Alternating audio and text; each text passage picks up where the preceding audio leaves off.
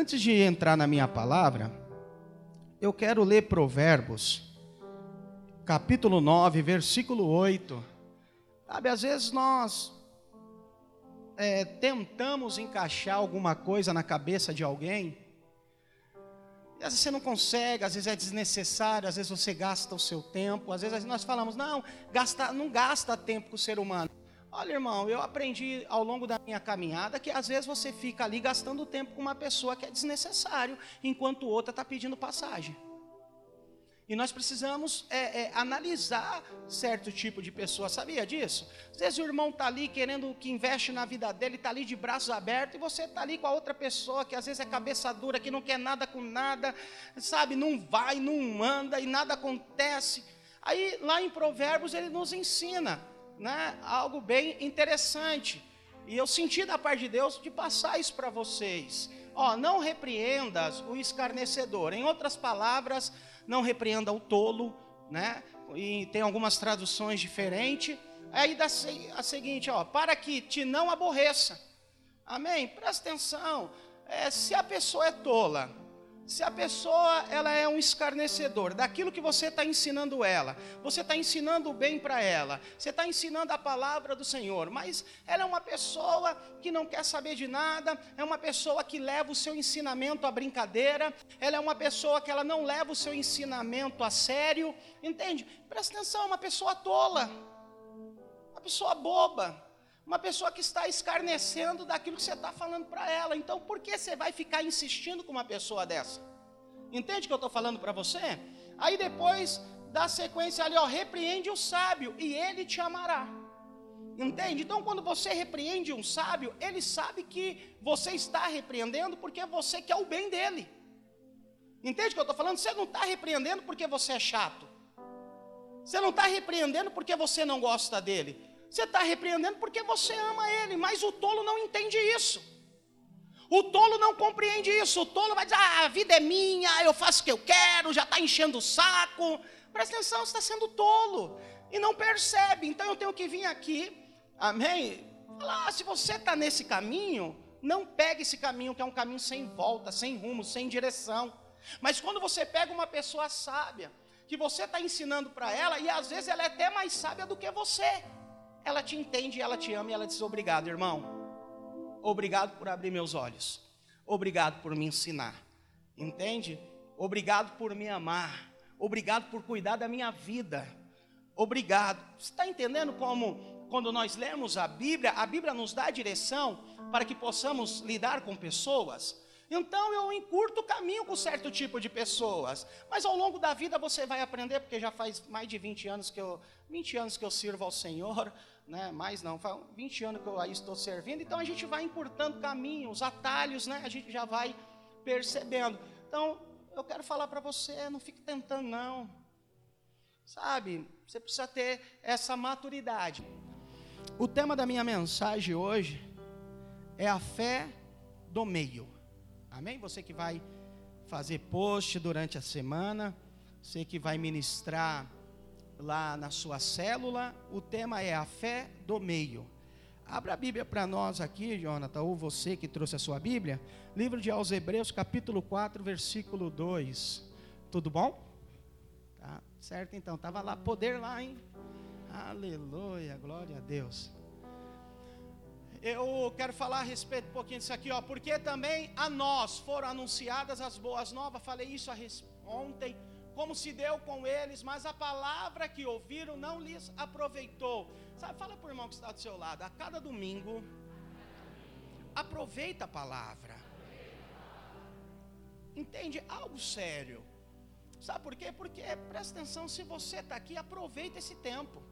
Aproveita essa oportunidade que não é eu que estou dando para você, não é o seu amigo que está sentado do lado, não é o seu líder de cela. O Senhor está nos dando essa oportunidade de ouvir a palavra dele. Sim ou não? Não é verdade? Sabe, nós precisamos valorizar isso, irmãos. Né? Não sei você, mas tocante a mim, eu conheço tantas pessoas que queriam estar aqui, mas não estão. Conheço tantas pessoas que queriam uma única oportunidade. Talvez teve, mas não aproveitou. E hoje talvez não tem mais a oportunidade. E o Senhor está nos dando essa oportunidade de ouvir a palavra dele. Né? Então aproveite, né? ouça o Evangelho.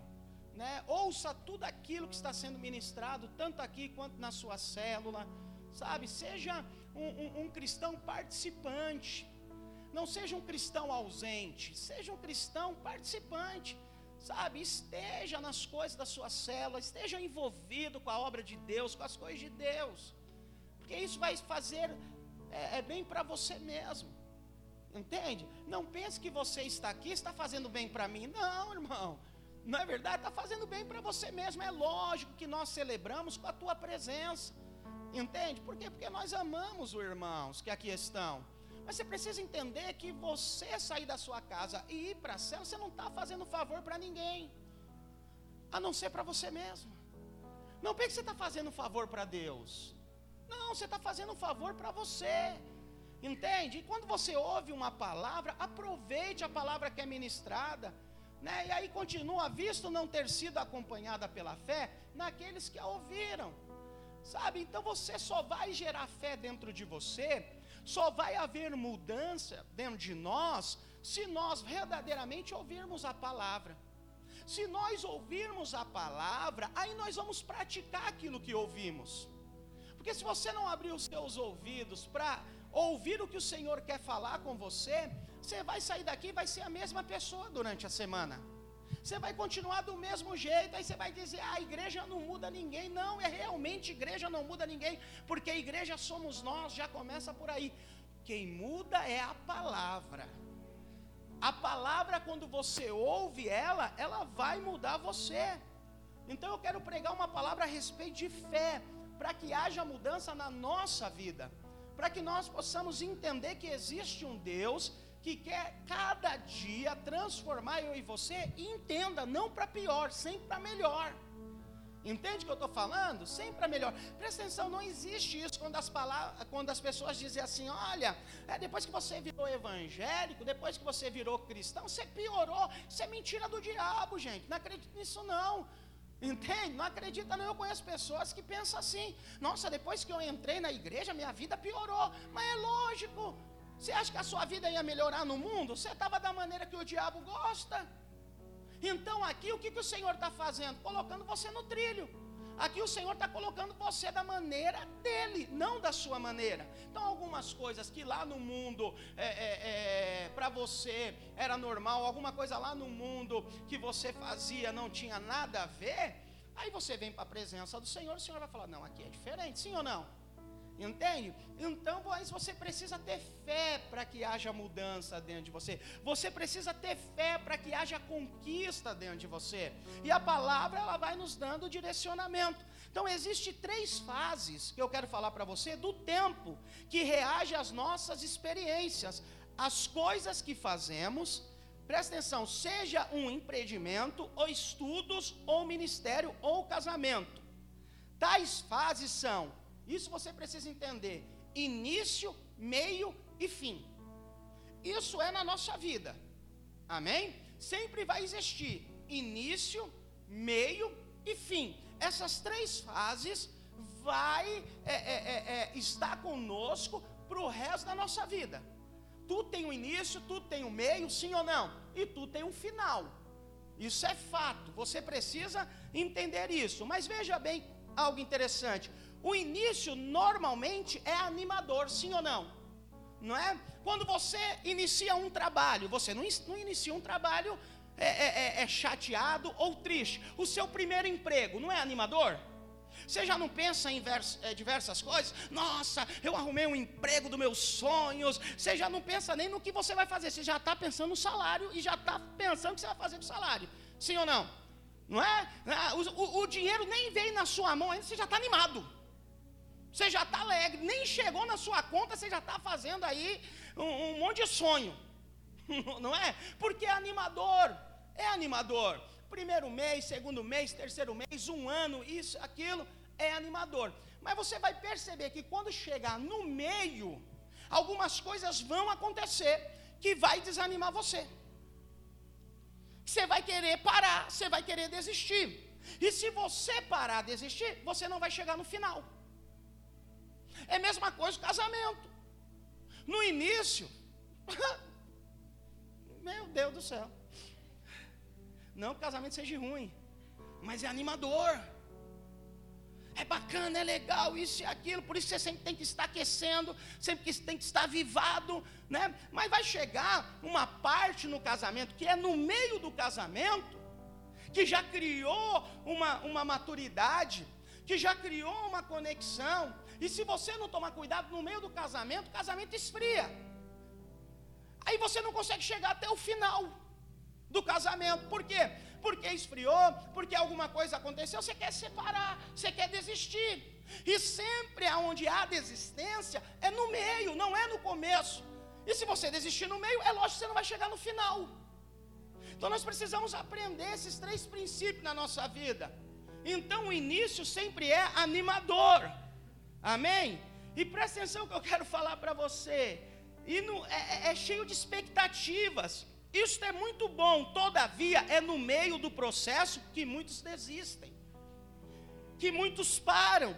O início normalmente, sabe, é cheio de expectativa, sabe, mas eu creio que se você passar pelo meio, o fim será um milagre. Diga para a pessoa que está ao seu lado: não pare no meio. Diga para ele: não desista. Fala para ele: vai até o fim. É bíblico isso. Próprio Daniel disse isso. Porém, tu vai até o fim. Amém? Porque no fim é que você vai descansar, no fim é que você vai repousar. Então eu quero falar para você, sabe, vai até o final, porque é lá no final que será o seu milagre, porque Jesus sempre se moverá ao seu favor, no meio, o meio é o lugar que ele sempre se posiciona. Jesus, ele sempre está no meio, presta atenção, no meu casamento, Jesus está no meio do meu casamento. Jesus, ele tem que estar no meio do seu casamento. Entende o que eu estou falando para você? No meio do seu relacionamento. Porque se Jesus não estiver no meio do seu relacionamento, só existe você e a pessoa. E você e a pessoa, é lógico que não vai conseguir vencer. Não vai conseguir chegar até o final. Então eu quero falar algo para você lá em Apocalipse capítulo 1, 3, né? Ah, para nós, ele é visto no meio dos candeeiros. Sabe? E candeeiro simboliza o que? A igreja. Presta atenção que eu quero falar para você. Jesus está no meio da igreja. Sabe, eu quero falar para você, você nunca estará sozinho. Jesus sempre estará com você, e você precisa entender isso. Apocalipse está dizendo: bem-aventurados, é 1,13. Amém? E no meio dos candeeiros, um semelhante ao filho de homem, com vestes talares e cingido à altura do peito com uma cinta de ouro. Presta atenção. Jesus sempre está onde? No meio. Presta atenção. A árvore da vida estava no meio do jardim. E nós sabemos que a árvore da vida é Cristo Jesus. Cristo estava no meio do jardim. Então você percebe que Adão e Eva não estavam sós. Cristo estava lá. Cristo, a Bíblia diz que sempre Ele vai estar no meio da igreja, no meio do seu povo, sabe? Aos 12 anos de idade, a Bíblia diz que Jesus estava no meio dos doutores. Aos 12 anos de idade, Jesus estava lá, pregando para os doutores, ensinando os doutores. Por quê? Porque Jesus sempre está no meio. Ele foi crucificado no meio de dois ladrões. Ele sempre se revela no meio. Entende? Não é no começo e no final, é sempre no meio, no meio da sua caminhada, no meio do seu chamado, no meio do seu propósito, ele sempre estará lá. Entende? Então diga para o irmão: Jesus está no meio. Diga para ele: Jesus está no centro da sua vida. Faz sentido para você isso ou não? Sabe, neste ponto meio, você descobrirá que a fé de Jesus lhe dará a vitória. Preste atenção que eu quero falar para você: não é a sua fé que te leva à vitória, é a fé de Jesus que te leva à vitória, é a fé de Deus que te leva à vitória. Entende? Então Jesus sempre está no meio, a fé no meio da tempestade.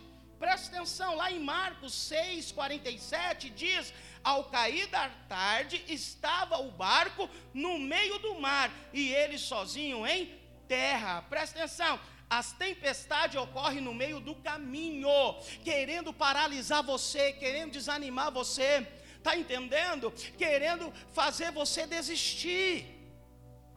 Então preste atenção que eu quero falar para você. Toda tempestade que se levanta na sua vida, na minha vida, é para nos paralisar. Entende? É para nos paralisar.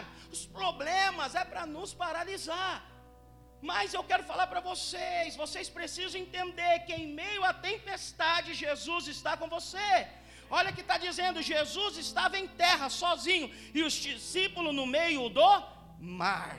Presta atenção, a mesma passagem descrita por João nos revela a manifestação de Cristo e o milagre do final. Presta atenção, os discípulos estavam lá no meio da tempestade, mas o final foi o quê? O que, que foi o final? Bonância e vitória. Fala por irmão, vai até o fim. Ah, não desiste não. É lá no final que está a sua vitória, que está seu milagre. Faz sentido? Aleluia! Entende? Olha o que diz João 6, 20 e 21. Mas Jesus lhe disse: Sou eu, não temais. Então eles de bom grado o receberam, e logo, presta atenção, essa palavra no, no, no grego, no original, é muito importante, porque quando você ouve essa palavra no original mesmo dela, está dizendo assim, logo, mas você tira e entra assim, imediatamente. Entende? Imediatamente Jesus acalmou a tempestade. Entende? Então, quando você entende a palavra de Deus, você começa a, a, a trazer ela para você. Isso significa que, ó, no meio ou logo, imediatamente, o barco chegou ao seu destino. Por quê? Porque Jesus acalmou a tempestade. E olha para cá, quando Jesus acalma a tempestade da sua vida, você chega no destino certo. Entende? E não vai demorar, isso é imediatamente. O Senhor faz o milagre acontecer na nossa vida, o Senhor faz o milagre acontecer na sua vida. Presta atenção: os discípulos estavam no meio do mar e as coisas pioraram. Parece que eles tiveram força de remar e controlar o barco até o meio, mas neste ponto as coisas pioraram. Este é o ponto crítico, é um ponto de crise, é o momento no qual você pensará muitas coisas e será tentado a desistir. Infelizmente, muito desistem. Muito desistem. Por quê? Porque vem a pressão. Entende? Vem os problemas, te sufocam você começa a pensar diversas coisas. E a primeira coisa que você começa a pensar é em desistir, é em parar. Ah, não, já tentei. Ah, não, ah, já fui. É do mesmo jeito. Todas as igrejas são iguais. Ah, não sei o que. Presta atenção. Por quê? Porque o diabo quer que você pare. O diabo quer que você desista, e vamos ser sinceros, irmão. Quando chega o ponto crítico da nossa vida, que nós olhamos para a direita, para a esquerda, para cima, para baixo, em todos os ângulos, e não vê uma saída, não vê uma resposta, o que, que você pensa em fazer? Desistir. Chegou um ponto crítico na vida dos discípulos que remava para lá, remava para cá, mas não saía do lugar. Nada acontecia na vida deles. Talvez a sua vida está desse jeito. Você está tentando, tentando, tentando, tentando. Talvez a sua tentativa é, é, ou a sua última saída, né, ou as suas últimas fichas, você está apostando agora. Porque você já tentou de tudo. Entende? Quando você olha para você, você olha para a situação, você vê que as coisas estão mais difíceis ainda. Entende? E quando você olha, você está falando, não, daqui a pouco eu estou parando, estou se perdendo. Mas o que me chama atenção aqui, que no ponto crítico, no ponto de crise, no ponto complicado, na vida dos discípulos, quem aparece? Quem aparece, irmão? Aleluia, eu quero pregar com você hoje. Quem aparece? Diga para a pessoa que está ao seu lado, no ponto crítico, no ponto mais complicado, Jesus ele vem, acalma a tempestade. Diga para ele, após a tempestade, vem a bonância. Diga para ele, se prepare, irmão. O ano ainda não acabou. É um ano de vitória ainda. É um ano de bonância ainda. Aleluia na sua vida. Você pode aplaudir a Jesus?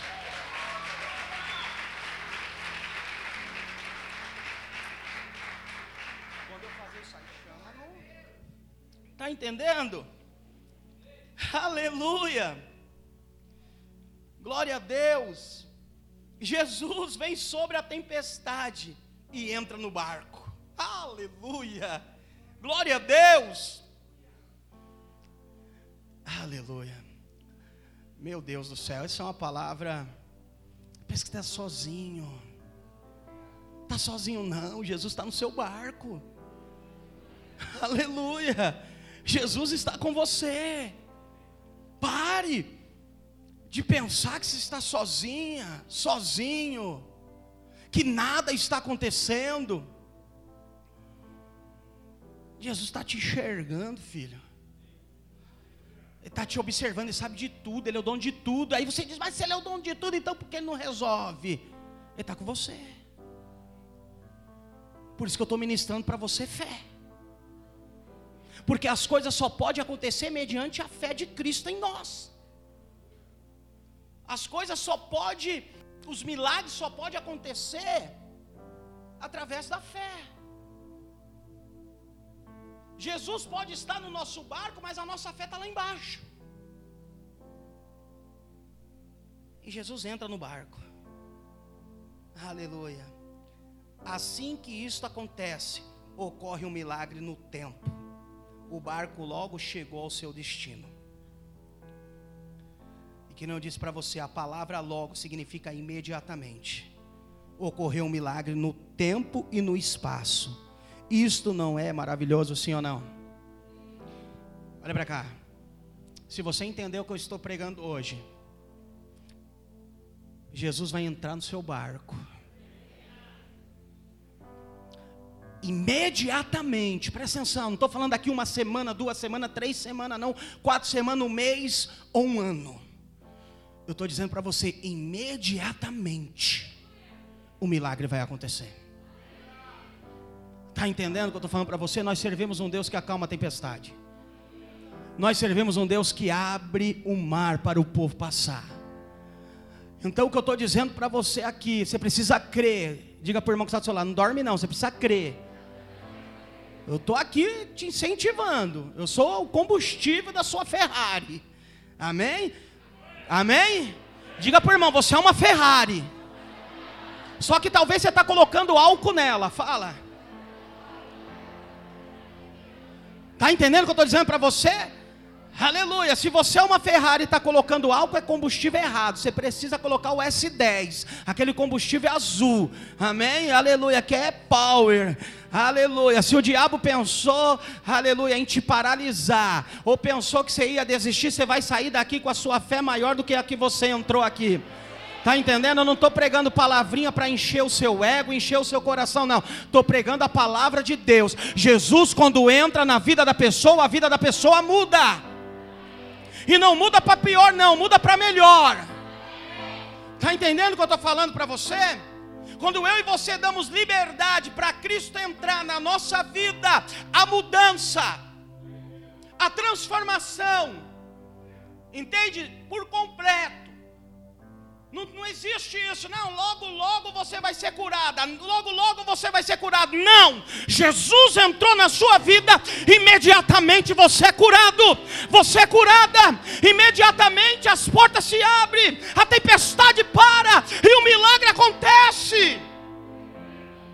Está entendendo o que eu estou falando, irmão?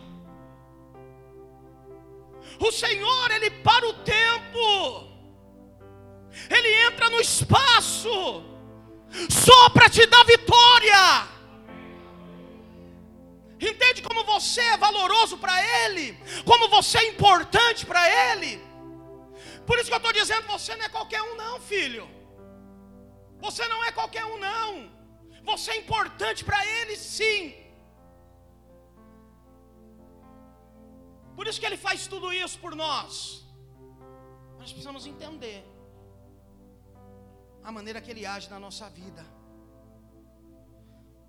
Jesus ele sempre se manifesta no meio dos nossos problemas. Sabe, tal entendimento é uma chuva para a perseverança. Foi no meio da fornalha ardente que ele apareceu para os jovens amigos de Daniel. Foi lá. Poderia, pastor, ter aparecido antes? Sim. Sim. Mas foi lá no meio. Lá no meio aqueles três jovens, Sadraque, Besaque e Abednego, lá no meio da fornalha.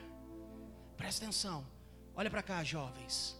Ele apareceu para os três jovens. Entende? Quero falar para cada um de vocês: Jesus está no meio de vocês. Quero falar para a igreja, lá na fornalha de fogo ardente, Aleluia. Aonde pensaram que Daniel estava morto. Daniel não, aonde pensaram que Sadraque, Besaque e Abednego estava morto. Quem é que aparece? Diga Jesus. Quem é que aparece? Aleluia, glória a Deus. No meio de quem? Sadraque, Besaque e Abednego. Diga para o irmão, está entendendo a mensagem? Diga para ele, Jesus está no meio Aleluia. Ele está no meio da tempestade, ele está na cova dos leões, ele está no meio da fornalha de fogo ardente, ele está no meio dos dois ladrões, ele sempre está no meio da igreja, ele sempre está no meio do jardim, ele sempre está no meio do povo dele. Aleluia. Olha para cá, você não está sozinho. Aleluia. Jesus está conosco. Sabe, no mesmo ponto que as provas aumentam, tornando-se desafiadoras para a fé, Jesus aparece. Este ponto é no meio do caminho. Entende? Quando parece que a sua fé vai esmurecer, vai acabar, vai esgotar, vai minguar, quem é que aparece? Dizendo para você: Ei, estou aqui. Aleluia! Quando você pensa que não tem mais jeito, ele aparece e diz: Estou aqui. Está entendendo o que eu estou falando para você, igreja? Aleluia! Jesus, ele sempre está no meio. Sabe, muitas pessoas começam bem, falam de maneira correta, está cheias de esperança, mas no meio tudo será provado. Quantos você conhece que já desistiram? Não é verdade? Por isso que eu nunca olho para as pessoas, eu olho para Cristo. Somos falhos, eu olho para Ele. Pode falar de mim, pode falar da minha equipe, pode falar da minha liderança, pode falar de quem você quiser. Não estou olhando para você, meu alvo é Cristo. Aleluia! Está entendendo? Pode falar dessa igreja, pode falar do meu chamado. Ei, presta atenção: ninguém vai me paralisar. Por quê? Porque meu alvo é Cristo, é Jesus. Está entendendo? Mas infelizmente o diabo ainda consegue semear na cabeça de pessoas que começaram até o ministério bem, começaram a vida cristã até animadora mas não suportou a prova, não suportou a pressão. Talvez você está até aqui, não estou suportando a pressão, não estou suportando a prova, não estou mais aguentando fulano, cicrano. Ah, presta atenção. Presta atenção. O alvo é Cristo, irmão. O alvo é o céu, o alvo é a glória. Está entendendo? Se você achar que o irmão é o alvo na sua vida, ele não é Deus na sua vida, não, filho. Ele não é Deus, não. Entende o que eu estou dizendo? Ele não é Deus na sua vida. Ele não tem poder de paralisar você. Nem o diabo tem. A única pessoa que tem o poder de paralisar você é você mesmo. É você mesmo. Não é a circunstância. Não são os problemas da vida. Entende o que eu estou falando para você? Não é a crise financeira. Não são os nossos governantes. Eles não têm poder para paralisar nós, a não ser nós mesmos. Então, por isso que sempre quando eu acordo, eu agradeço a Deus. E sempre quando eu vou dormir, eu agradeço a Deus, porque eu sei o que Ele tem me proporcionado, eu sei quem Ele tem sido na minha vida. Está entendendo o que eu estou falando para você? Então, por isso que tudo eu louvo a Deus mesmo, eu engrandeço o nome dEle, eu exalto o nome dEle. Entende o que eu estou te falando? Nós precisamos entender isso da parte de Deus. Porque se nós não entendermos isso, nós paralisamos. Não é? Entregamos. Nos rendemos. Quero falar para a igreja, se for para se render, se rende aos pés de Jesus. Por favor. se for para se render, se rende aos pés de Jesus. Diz: Eis-me aqui, aleluia. Entende? Então eu quero falar outra coisa importante aqui para você. A obra que parou no meio. Porque deixaram de olhar para Jesus e olhou para os problemas, dificuldade. Sabe? Existe aqui, ó, durante a reconstrução dos muros caídos de Jerusalém, foi no meio da obra que os trabalhadores pensaram em desistir. Abre para nós Neemias, capítulo 4, versículo 6. Aleluia. Não pare não, não desiste não. Né, Helene? Vamos para cima. Eu quero trabalhar para o Senhor, levando a palavra com amor. Tá bom, vocês não conhecem. Já entendi tudo. Vamos volta para cá. Aleluia, ainda a harpa. Assim edificamos o muro, e todo o muro se fechou até a metade de sua altura porque o povo tinha ânimo para trabalhar. Diga para o irmão: você tem ânimo para trabalhar? Sim. Aleluia! Diga para ele: você tem ânimo para trabalhar? Então veja bem: até o meio da edificação do muro havia ânimo. Aleluia! Lemos assim ou não? Até no meio da edificação do muro havia ânimo todo mundo animado. Ao chegarem no meio, o desânimo abateu. E todos, lá no versículo 10, vamos ver. Então disse Judá: Já desfaleceram as forças dos carregadores, e os escombros são muitos, de maneira que não podemos edificar o. Por quê? No meio da construção, acabaram-se as forças bateu o desânimo. Você está entendendo que no meio? É no meio que as coisas acontecem. A obra paralisou, por quê? Porque o ânimo foi embora. Presta atenção, olha para cá. Você começa até uma célula animada. Sim ou não? Se você não tomar cuidado, no meio bate o desânimo, a sua célula não multiplica. Você começa até sua célula cheia mas é no meio que nós vamos ver como o povo está. Sim ou não? Não é verdade? É, não é. Vem cá, Paulo. Você já percebeu? Vem cá. Sobe aqui. No começo, no começo não é assim? Presta atenção.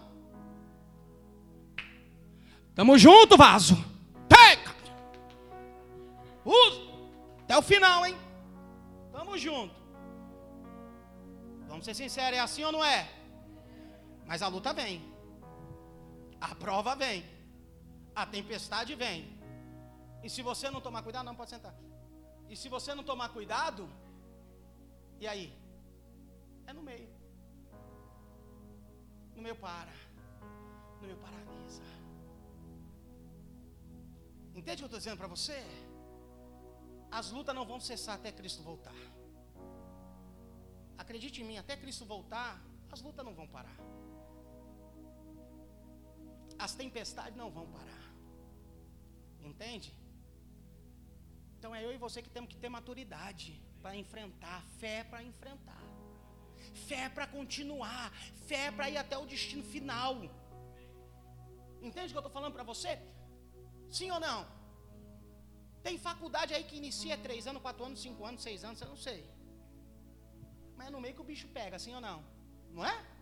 No começo lá tá lá. Pô, já foi um semestre. Falta mais quantos anos, filho? Mais nove anos. Ó. Mais nove semestres? Nove semestres. E para. Quero ver parar agora. Mas tem pessoa que para no meio. Não é verdade? Falta recurso. Tranca, trancar.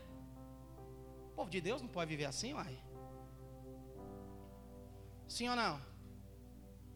Não é? Então tem que começar e tem que terminar. Não começa-se uma obra sem se assentar e ver se tem dinheiro para terminar. Se não tiver, presta atenção, não faz só até a metade, não. Então aqui pararam, porque entrou o desânimo. E eles disseram: Nós não poderemos edificar o muro. Está entendendo o que eu estou dizendo para você? Isso aqui é sério. Cadê a fé? Onde está? Que está acontecendo?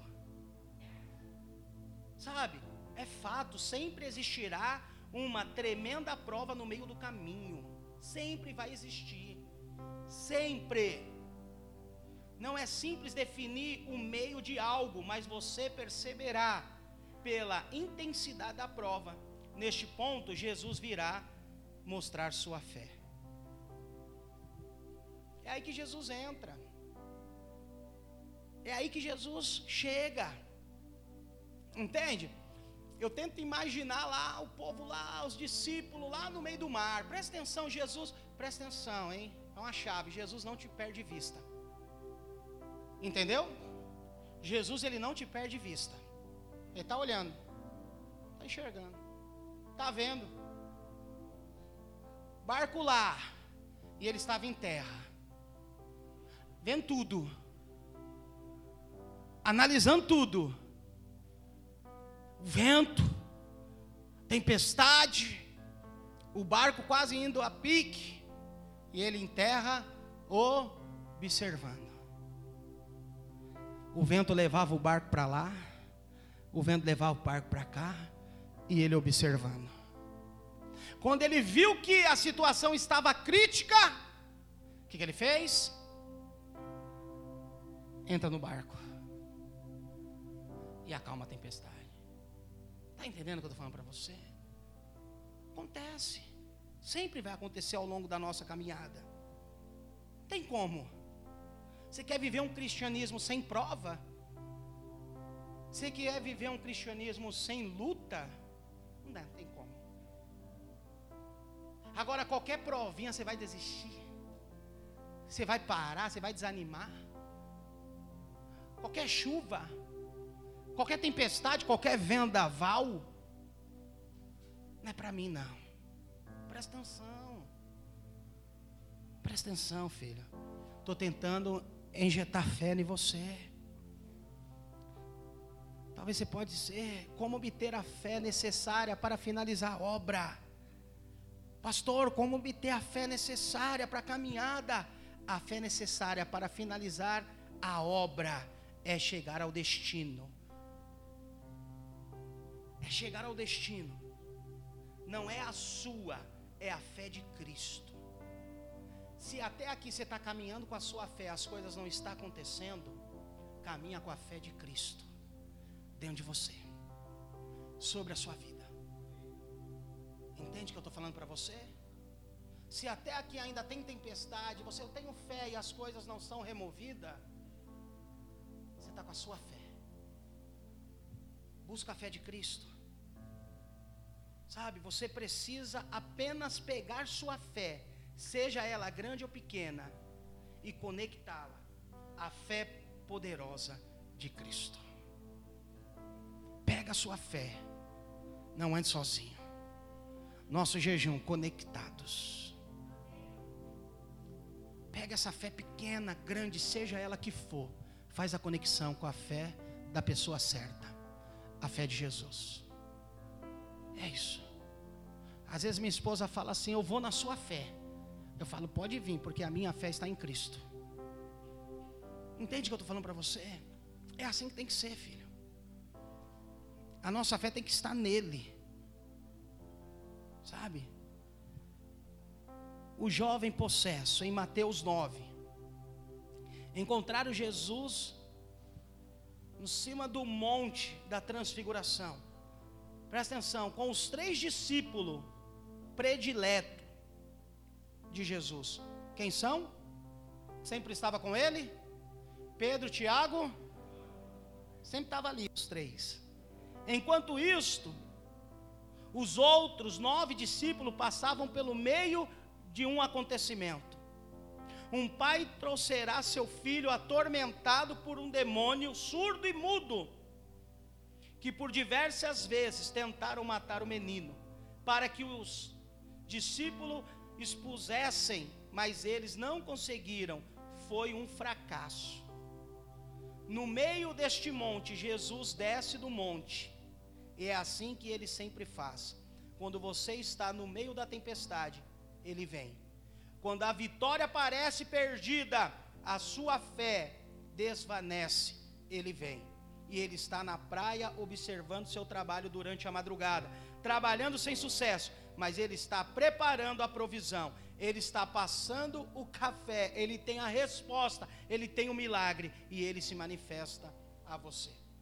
Os discípulos estavam tentando, sai demônio, não era, não era assim? Não? Sai, demônio lá querendo se matar, sai, né? tem uns caras assim, orando os demônios lá. Jesus estava onde? Na onde? Fazendo o quê? Fazendo o quê? Porque tem casca de demônio que sai com jejum. Não adianta conversa. Não adianta. Ai, pastor, é um demônio lá. É, filho. Vai vir um, vai vir outro, vai vir outro, vai vir outro, vai vir outro. Casca de demônio só sai com. Jesus desce no monte com Pedro, Tiago e João. O que, que acontece? O demônio sai do menino. O demônio sai. Sem Jesus pôr a mão. Jesus expulsa. Porque Jesus estava orando. Era casca. Jesus entra. E o menino volta curado. Tem coisa na sua vida que você fala, é demônio. Não você. alguma coisa na sua vida. Ah, demônio, esse demônio, não sai toda hora. Se... Vai para cá. Está jejuando? Está orando? Porque se for casca, é só jejum e oração. Oh, mas o demônio lá na célula está perturbando. Pois é. Não adianta apagar a luz e louvar, não. Que aí é que ele mais gosta. Não é? É porque não é, né? Não há apagar a luz lá não e, e, e começar a louvar lá não.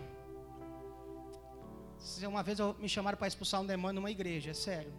Pastor, expulsar o demônio lá, acabou o culto e o demônio está lá na igreja lá e, e não consegue. Falei, vamos. Cadê?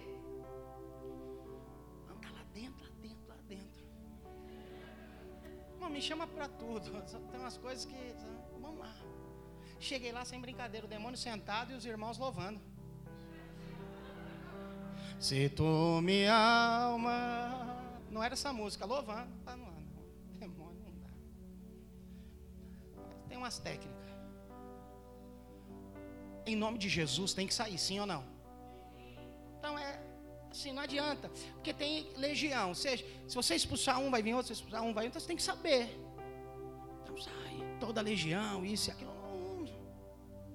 Aí eu tenho uma técnica, é dois beliscão. Se falar ai, Não é demônio. É.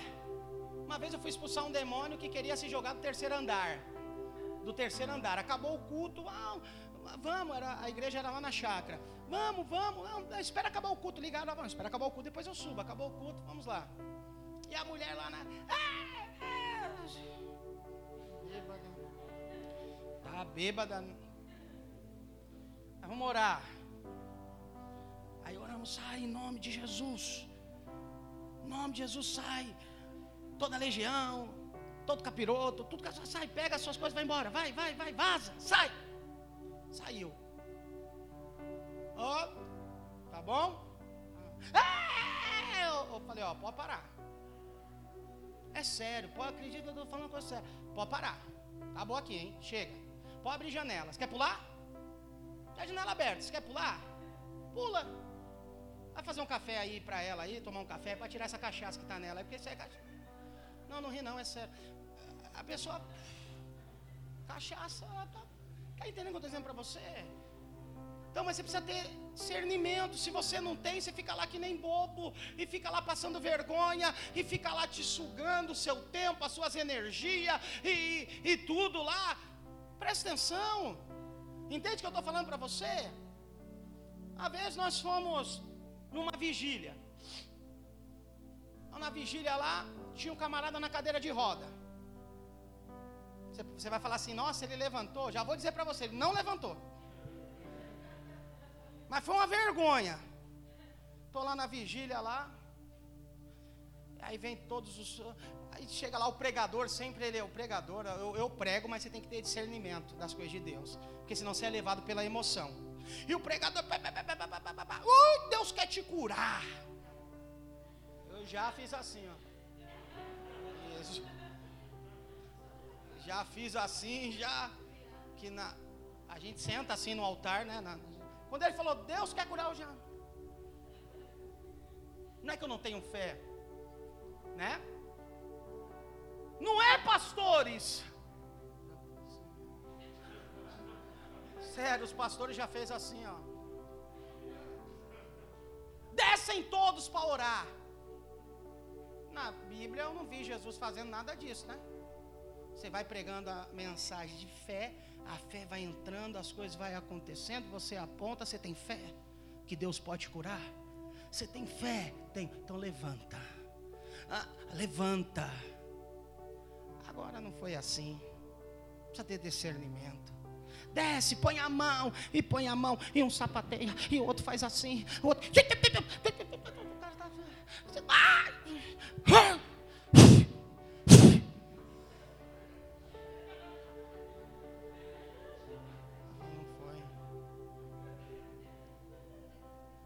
envergonhado, sim ou não? Aí já olhei para o outro, eu falei, é. Mas você viu a diferença de Jesus? Desceu. Então o que eu estou falando para você é a fé, não a sua. Não é a fé do pregador. É a nossa fé conectada com a fé de Cristo que o milagre acontece. Entende? Jesus, quando queria curar, ele via a fé da pessoa. Você tem fé? Não era assim? Só lê os evangelhos. Lê os evangelhos. Você tem fé? Ei, a tua fé te salvou. Ei, tem fé? A tua fé te curou.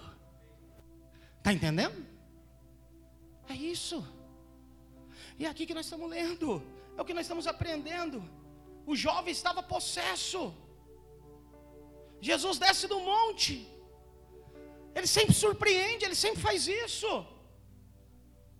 Expulsa o demônio, sem pôr a mão. E o jovem volta normal. Abraça o pai. Por quê? Porque Jesus é assim. Sabe, eu quero falar para você. Ao descer, a multidão correu até Jesus. Todos se maravilharam ao vê-lo. Olha o verso 15 de Marcos 9, ao verso 15. E logo toda a multidão, ao ver Jesus, tomada de surpresa, correu para ele e o saudava. Por que saudava? Porque tinha acabado de enxergar um milagre. Entende? Jesus tinha acabado de operar um milagre. E a multidão saudando ele. sabe, provavelmente um resíduo da glória ainda brilhava na face de Cristo. Até que temos um contraste impressionante entre a glória da velha aliança e da nova, entre a lei e a graça.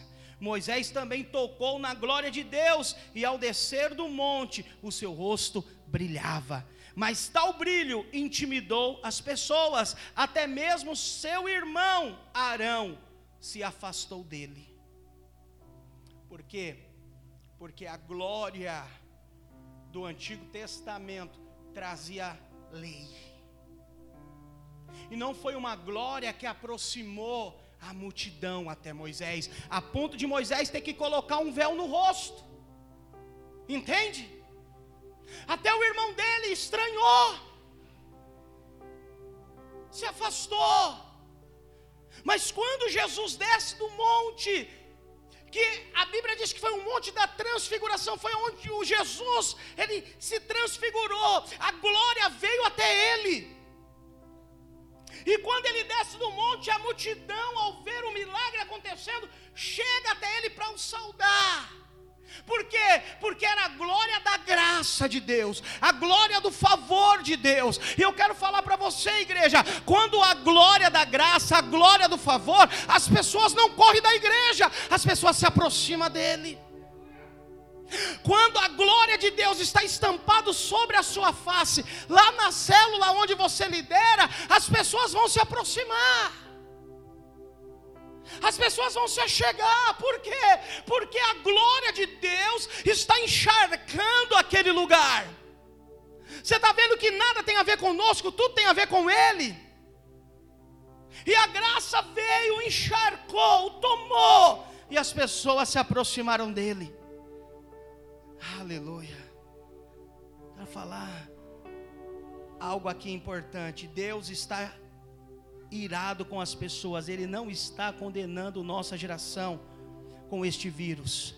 Deus, presta atenção, em breve, olha para cá, porque eu tenho ouvido muitas pessoas dizendo que Deus está irado com, com as pessoas, por isso que enviou esses, esse vírus, e Deus está no meio para poder. É, é, presta atenção, olha para cá, Deus não criou vírus nenhum. Eu já ouvi pessoas dizendo assim: esse vírus veio porque Deus quer colocar o povo dele na linha. Deus não precisa matar o povo dele para colocar na linha. Está entendendo o que eu estou falando para você?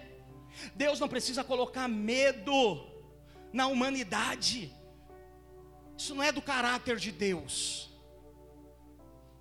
Entende? Eu quero falar para você: Deus está irado com esse vírus, pode ter certeza disso. E a Bíblia diz que em breve, olha para cá, em breve ele esmagará Satanás. Em breve. Isso que eu estou dizendo para você. Em breve. Em breve a Bíblia diz que Jesus esmagará Satanás debaixo de que pé? Hã? Bate aí assim, ó, vê se você consegue. Ó. Bate aí, bate aí, bate aí, pode bater. É embaixo desse pé que Satanás será esmagado. Mas do jeito que você está batendo aí, não mata nenhuma barata. Aleluia, bate forte seu pé aí, cheio de unção, cheio de poder. Não tem problema não se vai sair sujeira debaixo do seu pé, não tem problema não, do tênis. Aleluia, diga para o irmão, você está entendendo? Diga para ele, acorda, para viver o milagre de Deus.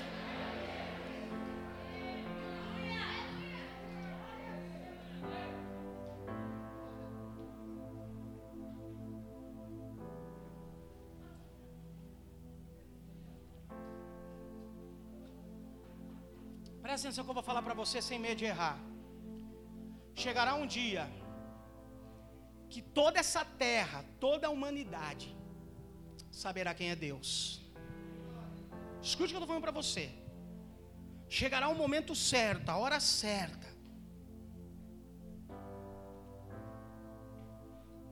E para nós finalizarmos, Jesus não desistiu no meio. Quando o demônio viu a Jesus, as coisas ficaram piores, pois a manifestação demoníaca se agravou. Vamos ver Marcos 9:20.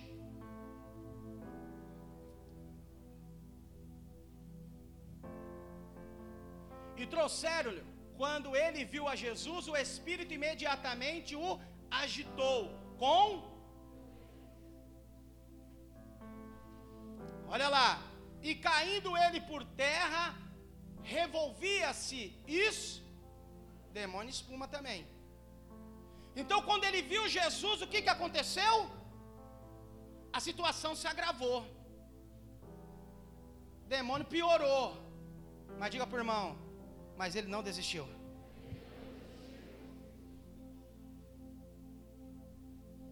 Ele não virou as costas.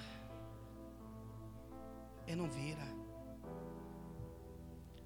Jesus foi e expulsou. Coloca Marcos 9, 25.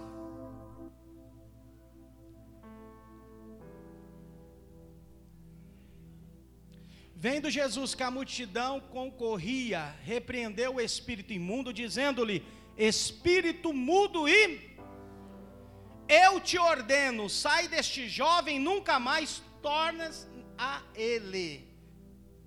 Próximo. E ele clamando e agitando muito, saiu deixando como se estivesse morto, a ponto de muitos dizerem: morreu. Mas Jesus, tomando pela mão, o ergueu e ele se. Está entendendo? É isso que Jesus faz. Jesus ele não desiste. Jesus viu o jovem, foi lá, expulsou, estava agitado, atormentado, espumando. Você já viu o demônio espumando? Não? Já viu o demônio espumando? O bicho é feio, coisa feia, terrível. Aí Jesus foi lá, expulsou. A multidão achou que o menino estava morto. Jesus foi e ergueu ele pelas mãos. E o milagre aconteceu. Então quero falar para você, é isso que Jesus faz. É isso que Jesus faz. Ele não desiste.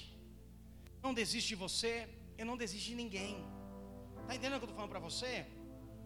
O milagre acontece, por quê? Porque Jesus não desiste. Quero falar para você, o diabo tentará intimidar sua fé neste momento Conecte sua fé à de Jesus. Faz essa conexão. Sabe? Vai lá, fala: Jesus, eu preciso unir a minha fé com a sua. Observe o seguinte nos versos 21. Perguntou Jesus ao pai do menino: Há quanto tempo isto lhe sucedeu? Ainda em Marcos. Há quanto tempo isso lhe sucede? Olha o que o pai dele diz: Desde a infância. Então quer dizer que essa criança era endemoniada desde a. Já era um menino, mas desde criança. Não, mas demônio não dá em criança, não, não dá, não? Respondeu desde a infância. Olha o 22. Vamos lá. E muitas vezes o tem lançado no fogo e na água para o matar. Mas se tu podes alguma coisa, tem compaixão de nos ajudarmos. Presta atenção, olha o que o demônio fazia: jogava o menino no fogo, jogava o menino na água, para matar mesmo, desde criança, Paulo. Aí o pai chega até Jesus e disse: Olha, se você tem compaixão, ajuda-nos. Se de fato você tem compaixão, ajuda-nos. Versículo 23: Ao que lhe respondeu Jesus: Se podes, tudo é possível ao. Imediatamente o pai do menino exclamou com lágrimas. O que, que ele exclamou? Aleluia. Presta atenção. Jesus olhou para o pai do menino e disse: Você crê? Presta atenção, não depende de Jesus, depende de você, filho. Depende de nós, como é que está a nossa fé? Está conectada com Cristo? Sim, pastor, então o milagre vai acontecer. Então Jesus não é que ele transfere a responsabilidade, ele queria ver a fé do, do homem, do pai do menino. Está entendendo? Quando você vier com seus problemas, quem tem que ter fé é você. Às vezes eu ouço um pastor, não vou nem te falar de pastores, não, deixa para lá. Mas às vezes eu ouço algumas pessoas dizendo assim, ó, se você não crê, eu creio por você. Hã? Se você não tem fé, eu tenho fé por você. Não, meu irmão, tenho não. Biblicamente é sua, não é a minha não. Não pegue responsabilidade dos outros. Sim ou não? É Ele. Jesus poderia mudar aqui, sim ou não? Você crê? Porque se você não crê, eu creio e o milagre vai acontecer. Não, Jesus é inteligente. Homem sábio, cheio de fé. Estava vivando a fé na vida do irmão, lá, dizendo: Olha, se você crê, imediatamente, homem, se eu creio. Veja bem, em nossa leitura superficial, parece que Jesus deixou todo o peso de crer sobre o Pai que já estava tão aflito. Mas isso não combina com Jesus. O pai foi sincero em confessar sua fé. Foram anos de sofrimento, anos. Jesus ele não joga batata quente em cima do seu colo, não, filho, na sua mão, não. Entende? Ele sabia que o pai estava aflito, ele sabia que o pai estava com problema, ele sabia o que estava acontecendo, mas ele estava ativando a fé sobre a vida daquele pai, dizendo: Ei, se você crê, tudo pode acontecer. E imediatamente aquele pai desesperado disse: Eu creio. Entende? Eu creio, por quê? Porque depois quem ia conviver com o menino era o pai, e o pai precisaria de fé. O pai precisaria crer no milagre todos os dias, porque o diabo ia perturbar esse pai. Se o menino talvez chegasse perto do fogo, o pai ia pensar que o menino estava endemoniado. Se o menino chegasse perto da água, o pai pensava que o menino estava endemoniado e queria se matar.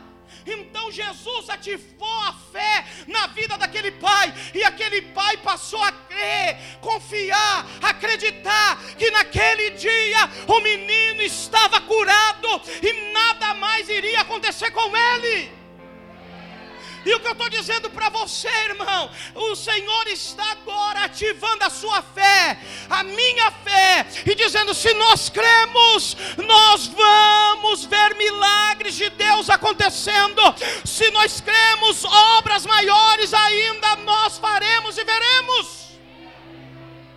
Mas precisa crer. Sabe, Jesus não o repreendeu pela incredulidade. É bem aqui que está a chave de conectar sua fé à de Jesus. Observa novamente o verso 23. Ao que lhe respondeu Jesus: Se podes, tudo é possível ao que crê. Se podes, tudo é possível ao que crê. Jesus estava falando do tempo presente, naquele momento, naquela hora, não era depois nós precisamos entender a palavra. Jesus estava dizendo: ei, talvez você pode crer, mas para amanhã, para depois, para o ano que vem, num tratamento.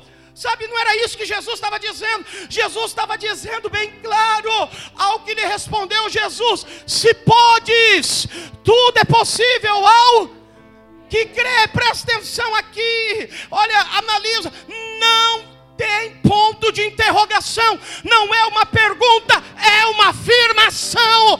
Se tu crê, olha o que está dizendo: tudo é possível ao ponto. Tempo presente, não tem vírgula, não tem ponto de exclamação, não.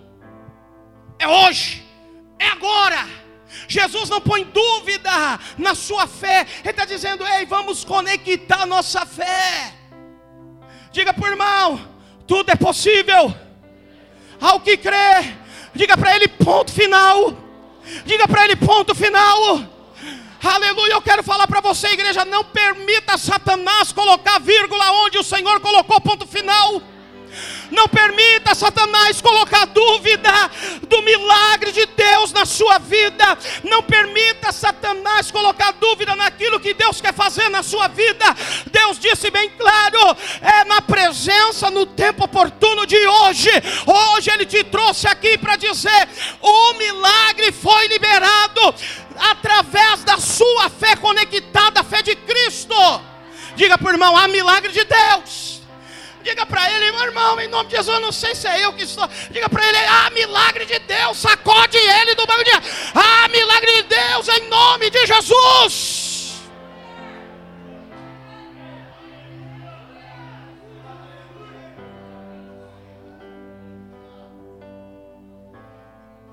Estudar a Bíblia aqui um pouquinho. O verbo crer, ele não está no futuro, aleluia, ele está no presente. Tudo é possível ao. Então ele está dizendo, é hoje, sabe, que indica uma ação contínua. Eu pergunto, quem está crendo naquele momento? Aleluia, veja bem, pense comigo. Eram os discípulos, o pai do jovem, a multidão. A resposta certa é Jesus. Diga por irmão: Jesus sempre crê no milagre. Porque, presta atenção, talvez eu estou pregando para você, você está com dúvida ainda que Jesus é capaz de fazer um milagre na sua vida. Talvez eu estou pregando para você, você ainda está com dúvida, porque o problema é muito grande, a dificuldade é muito grande, mas Jesus não tem sombra de dúvida que se você crer, Ele pode fazer um milagre na sua vida. Então a nossa crença não está nas nossas dúvidas, a nossa crença está em Cristo que pode fazer um milagre acontecer. Aleluia! Vamos ser sinceros, sim ou não? Às vezes o problema é tão grande, o pastor fala, você crê? Aí você fala, eu creio, mas lá dentro mesmo não. Então Jesus não tem sombra de dúvida. Entende o que eu estou falando para você? Jesus ali era o único que cria naquele momento. Assim, o sentido real do texto é sobre a fé de Jesus e não a fé do Pai. Diga para o irmão que está do seu lado sobre a fé de Jesus, não sobre a sua fé. O milagre vai acontecer. Aleluia. Se você tiver uma Bíblia na versão NHTL, você vai ver que a tradução no verso 23 é assim: Jesus respondeu: Se eu posso, tudo é possível para aquele que tem fé. Por isso que é bom você pegar outras versões. Então Jesus está dizendo: Se eu posso, tudo é possível para aquele que tem fé. Entende o que Jesus está dizendo? Jesus estava falando sobre si mesmo, ele estava dizendo para o Pai: Eu creio, e tudo é possível ao que crê. Aleluia. Meu Deus, irmãos.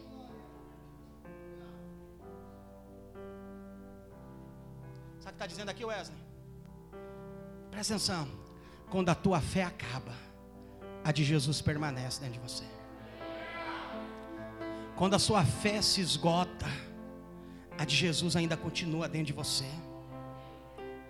Está entendendo? Por isso que tudo tem a ver com Ele tudo. Então a resposta para aquele pai foi: se tu crê, você crê? Creio. Então tudo é possível ao que crê. Sabe o que eu quero falar para você, filho? Aleluia. Quando você se sente que sua fé está tão fraca, acontece. Acontece, não é todo dia que você está. Uh, oh. Não, que é isso? Tem hora que a fé não está inabalável, não. Inabalável, inab... não. Tem dia que você está xoxo. Tem dia que as coisas não andam, as coisas não vai, as coisas não acontecem. Sabe? Quando você se sente que a sua fé está tão fraca, a fé dele permanece a mesma. Sabe? Então, por que você não pegue sua fé? Você bem, bem insignificante e vincula a fé inabalável dele. Porque a nossa fé é diante da fé dele. Presta atenção. Jesus tinha fé. Entende o que eu quero dizer para você? Presta atenção, ele precisava de fé, porque ó, no maturidade, se você vir, você vai aprender que Jesus, ele vivia na glória com Deus, com o Pai, sim ou não? A Bíblia diz que ele esvaziou-se das suas prerrogativas, que é da sua divindade, da sua glória. Ele esvaziou da sua glória, da sua nobreza, ele esvaziou e desceu aqui para caminhar nessa terra. Então ele não veio aqui com um corpo glorificado. Então por isso que veio uma fé sobre a vida dele. Então ele desceu aqui com fé. E muitos falam que Jesus fazia milagre porque ele era Deus. Não, não, não, ele tinha fé. Ele tinha fé. A fé estava dentro dele. Até então que ele foi 100% homem e 100% Deus. Por quê? Porque nele não havia pecado. Por isso que o 100% Deus é porque não havia pecado. Está entendendo o que eu estou dizendo para você? Não havia pecado sobre ele, mas ele desceu aqui. Então a fé estava nele, era uma fé inabalável, uma fé crendo no milagre. Então não tinha dúvida. Jesus não tinha dúvida. Lembra quando o diabo ficou tentando, tentando, tentando, tentando, por diversas vezes no deserto? Se você crê, transforma essa pedra em pão. Ele tinha palavra. Lembra que eu iniciei aqui dizendo a palavra? Entende? Então ele disse: Olha, nem só do pão viverá o homem, mas de toda palavra que procede ou sai da boca. Então a palavra. Então quando Jesus, ele olha para aquele pai desesperado, aflito, então ele estava o quê? Focado na fé dele.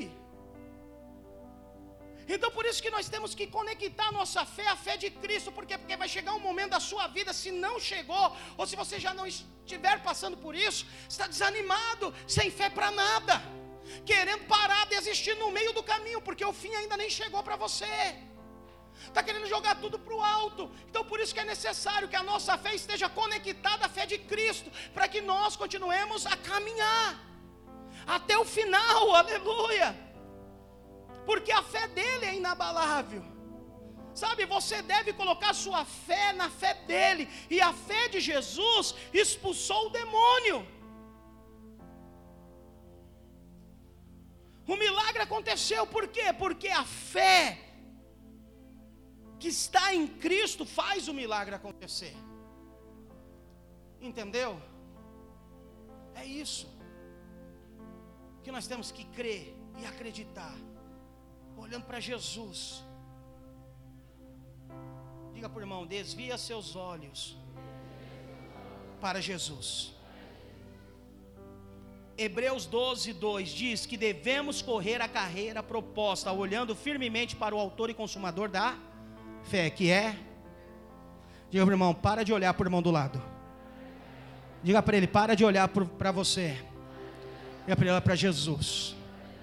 Diga para ele, olha para Jesus. Por quê, pastor? Porque Jesus é o autor e consumador da fé. Quem dá origem e finaliza a fé, a palavra grega, ela é bem clara que a fé em grego significa o líder de origem, o líder de origem, o consumador e teleitos, que significa conclusão, aqueles que completa. Ele é o autor e o consumador de quê? Não é você. Diga para o irmão, você não é autor. Diga para ele, você não é o autor. Já tem um que é o autor. Fala para ele, é Cristo. Está entendendo? É isso. Ponto. Ele é o autor. E nós temos que olhar para ele. Aí diz, olhando firmemente para Jesus, diz o texto. A palavra olhar no grego é aforão. Aforão é desviar os olhos de outras coisas e fixá-los em algo. Amém?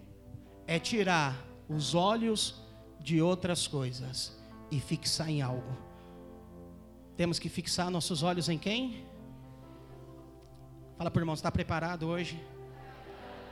Tirar os olhos de outras coisas e fixar seus olhos em algo, em alguém.